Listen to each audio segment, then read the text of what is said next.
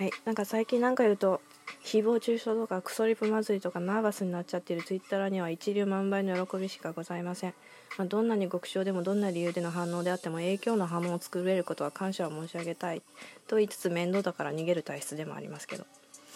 とある件について自分の中での理解を深めるために自分だけの解釈で自分だけの理解でそして全力でそして怠惰な態度で記録程度に話しておきたいと思います。ちなみに説明能力は暗転の理論崩壊となります。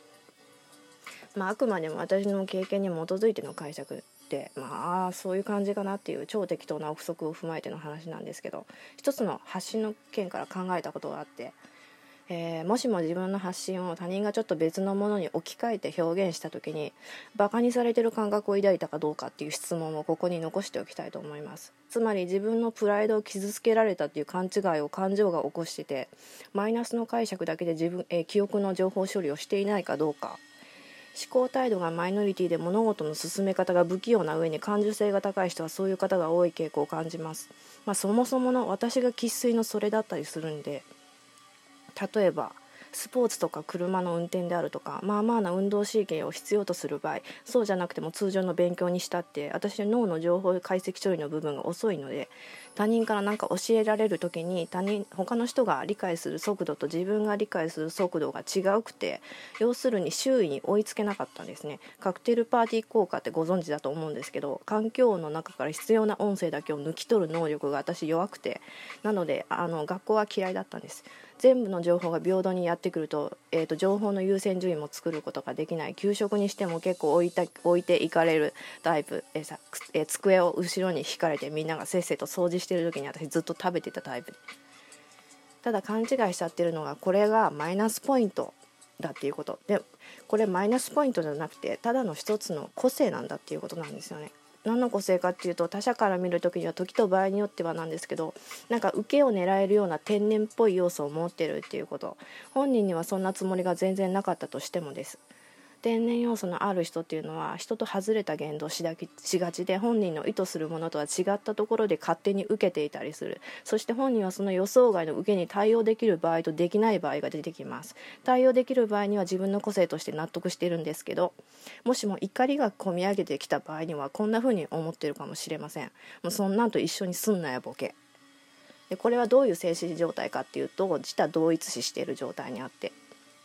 つまり他人と自分とのマイナス面におけおける精神的な線引き自分と他人との考え方生き方などの違いを明確化細分化取捨選択できてない自分と他人との境界線が薄い可能性があります。ちなみに私がこの性質をバンバン持ってます。なので1%ぐらいはちょっと人と共有できるんじゃないかなと思ってます。なんか自分と関係する共通の素材それは言葉であったりとか映像であったりとかそういうものを取り入れた上で自分ではない他者目線の発信はその人のバージョンのその人だけの個性として発信発信されているのであってそれは自分に実際には自分とは何の関係もありません。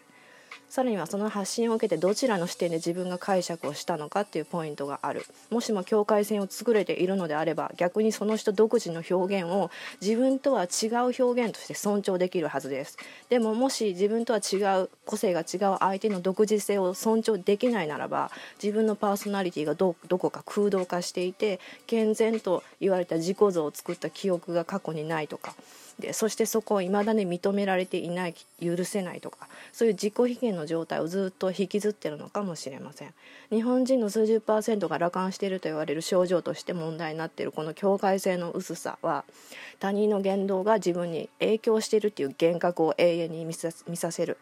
え傾向があります他人が自分に何か悪いものを仕掛けようとしているとか自分を陥れようとしているに違いないとかバカにしようとしているに違いないとかそういう感覚が出てくるのであればやはりそれは自分と他人との境界線をちゃんと引けてないということです。マイノリティの中でも受動的要素がある人は良くも悪くもいじりやすい性質を持っているのでもしも楽観的であれば仲良く周囲と溶け込めるんですけど内向的な性格であれば逆にいじめのターゲットになりやすくなります。そこから得た経験で他人からいいように扱われるとか自分の発言で友達を失ってしまっただとかいろんな否定感覚を幼い時からあまりにも自然に習慣化させてるので他人のふざけた表現とか上から言い聞かせられる表現などを受けるとそれを過去の記憶に無意識に連結させてその時の感情記憶と今の状態と同一視させてもうムラムラとこう怒りが込み上がってくるっていうマイナスの感情のスパイラルが止められないある種の中毒性を帯びたものとして自分の中に内在し続けてる。まあ説明が尻滅裂かもしれませんけど私の発信に関して言うとまあ何かまた誰かと関連性があろうがなかろうが私は基本的にただ面白いものが好きなだけであってそれ以外には何の理由もありませんでした。まあ、そんなもんなんですよね。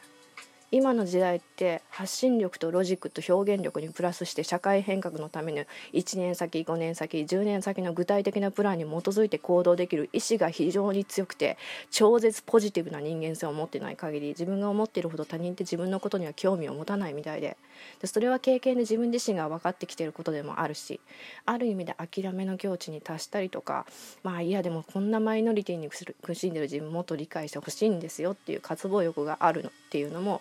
まあ1%ぐらいは共感できるしっていうそういう自己矛盾を喜びたたえながらまあ、日々過ごしていけば少しは楽になる気がするし見た目の平凡さまたは底辺事情の中にも他人から全く見えてないところでは崇高な非凡遺伝子っていう才能を眠らせてるかもしれないそういう事実を自分自身で信じようとするならばそれだけでもすでに存在の価値が十分あるんじゃないでしょうかって思いますけど